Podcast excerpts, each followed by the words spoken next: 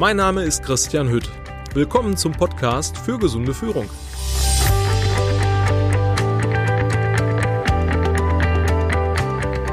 Gesund führen. Gesund führen ist ein total interessantes Thema. Äh, gesund führen ist nicht nur in, ist nicht nur trendy, ist nicht nur hip. Gesund führen ist heute im 21. Jahrhundert ein Führungsstil und auch ein Führungsinstrument, wo es darum geht, wie man die Mitarbeiter in seinem Team, wie die Führungskraft in ihrem Team, in seinem Team, die Kollegen und die Mitarbeiter, ich sag mal, so führt, so führen kann. Ähm, ja, ich sag das mal ganz simpel und einfach, dass es den Mitarbeitern schon gut geht.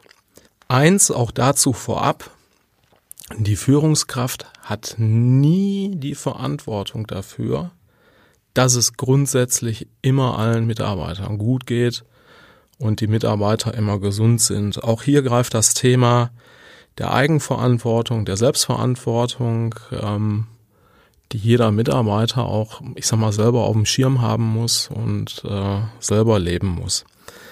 Gesund führen, wie geht das? Wie kann man überhaupt gesund führen? Aus meiner Sicht ähm, reicht das überhaupt gar nicht, wenn die Führungskraft in dieser Abteilung eine Schale hinstellt, wo jeden Tag frisches Obst drin ist. Und dann gibt's irgendwie noch eine Karaffe mit stillem Kristallwasser, wo ein paar Minzeblätter drin sind, einfach um so dieses Thema der, der gesunden Ernährung irgendwie rüberzubringen. Ähm, gesunde Führung setzt heute oder generell an ganz anderen Hebeln an. Da geht es um Anerkennung und äh, Wertschätzung. Wie kann ich als Führungskraft Anerkennung und äh, Wertschätzung zeigen und äh, rüberbringen? Ganz simpel mit einem Lob. Ich kann meine Mitarbeiter loben. Jetzt sollte ich natürlich nicht in so eine Lobomanie verfallen und alle Mitarbeiter jeden Tag und grundsätzlich immer loben. Dieses Lob muss echt sein, muss authentisch sein, muss sich auch für den Mitarbeiter wirklich echt anfühlen. Und äh, man sollte Lob auch aus meiner Sicht oder die Führungskraft sollte Lob aus meiner Sicht nur dann ansprechen, ähm, wenn das Lob auch wirklich ähm, gerechtfertigt ist hole ich mir als Führungskraft Rückmeldung und Feedback bei meinen Mitarbeitern? Binde ich meine Mitarbeiter in Entscheidungsprozesse mit ein? Oder bin ich die Führungskraft, die wie der Lone Star Ranger irgendwie, ja, alles alleine entscheidet und alles alleine macht?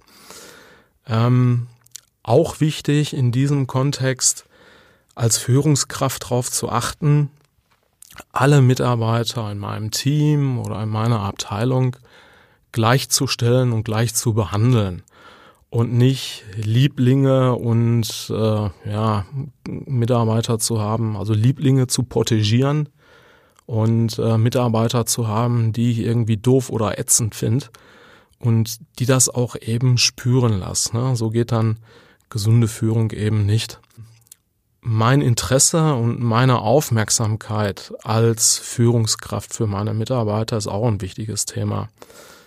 Dazu gehört auch, ob ich als Führungskraft ganz bewusst auf eine sicherheitsgerechte, auf ein sicherheitsgerechtes Umfeld, Arbeitsumfeld achte, auf sicherheitsgerechte Arbeitsbedingungen, wo auch zugehört, ähm, wenn ich ein gutes, leistungsstarkes Team habe, immer wieder darauf zu achten, dass sie auch mal ihre Pausen machen. Ja, ähm, ob die jetzt rauchen gehen, das ist die eine Sache, das wäre jetzt nicht so mein Favorit, oder ob die einfach mal eine kleine Pause machen, um wirklich aus dem aus dem ähm, Druck, aus dem Stress, aus dem Arbeitsprozess rauszukommen und Gedanken schöpfen können oder oder Freiheit kriegen können, um neue Gedanken zu schöpfen. Nenne ich jetzt so einfach bin ich als Führungskraft immer darüber informiert, wie die Fehlzeitensituation in äh, meiner Abteilung ist. Weil auch da kann man durchaus einiges draus, draus ableiten. Das erlebe ich auch in meiner täglichen Arbeit. Ähm, es gibt natürlich Fehlzeiten, weil die Menschen wirklich krank sind. Ähm, Gerade wenn so Grippewellen unterwegs sind oder Magen-Darm-Bakterien mal wieder für kollektive Durchfälle sorgen. Ähm, klar, dass die Leute dann besser zu Hause bleiben, das ist richtig. Aber es gibt auch Fehlzeiten, die so einem bestimmten Muster folgen. Ja, das sind Fehlzeiten oft an Montagen. Ne? Mitarbeiter kommen montags morgens gar nicht oder die kommen grundsätzlich montags morgens verspätet. Da kann man einfach mal einen Blick drauf werfen, hey, was ist mit dem Mitarbeiter eigentlich los? Ne? Ähm, feiert der am Wochenende durch oder hat er vielleicht auch montags morgens irgendwie gar keinen Bock zur Arbeit zu kommen? So, wenn er keinen Bock hat, zur Arbeit zu kommen, kann man auch einen Blick drauf werfen, woran liegt das überhaupt? Sind es die Arbeitsbedingungen? Ist es der Job als solches? Oder liegt das vielleicht sogar auch an mir als Führungskraft? Und ähm, da habe ich in der Vergangenheit auch schon sehr interessante Erfahrungen gemacht, dass praktisch eine komplette Abteilung äh, im Vergleich zu der kompletten anderen, ähm, zu den anderen Abteilungen extrem hohe Fehlzeiten hatte. Generell. Da konnte man auch kein, kein Muster erkennen ähm, in Mitarbeitergesprächen, in anonymisierten Mitarbeitergesprächen ähm, ist dann ähm, herausgekommen, dass die Mitarbeiter die Führungskraft als demotivierend und sehr hart und unkollegial und nicht teamfähig empfunden haben. Und äh, ich will das Ganze jetzt abkürzen. Ähm, die Führungskraft äh, hat in einem Gespräch das sogar für sich selbst erkannt und hat sich dann auf die Socken gemacht. Also hat sich weitergebildet und auch weiterbilden lassen. Äh, so in vielen Dingen, äh, so Kommunikation, Teamfähigkeit, unter anderem auch dann in dem Thema äh, gesund führen und ist über den Weg ähm, tatsächlich dahin gekommen, die Abteilung mit den Mitarbeitern anders zu führen, und innerhalb eines Jahres, im Laufe von einem Jahr, haben sich die Fehlzeiten schon mal ganz äh, hart um ein Drittel, die sind um ein Drittel runtergegangen. Ich sag mal, das hing natürlich da jetzt mit der, mit dem veränderten Führungsverhalten der ähm, Führungskraft zusammen. Ähm, die anderen zwei Drittel, äh, die immer noch da sind, ähm, das war dann letztendlich, und das muss ich auch sagen, ein Thema bei den Mitarbeitern. Ja die, äh, ich sag mal, so tief diese alten Verhaltensweisen in sich drin hatten, äh, ja, und da erstmal auch gar nicht raus wollten. Also gesunde Führung darf man dann auch immer von, von zwei Seiten betrachten. Der, der führt und der, der sich führen lässt. Oder eben auch nicht.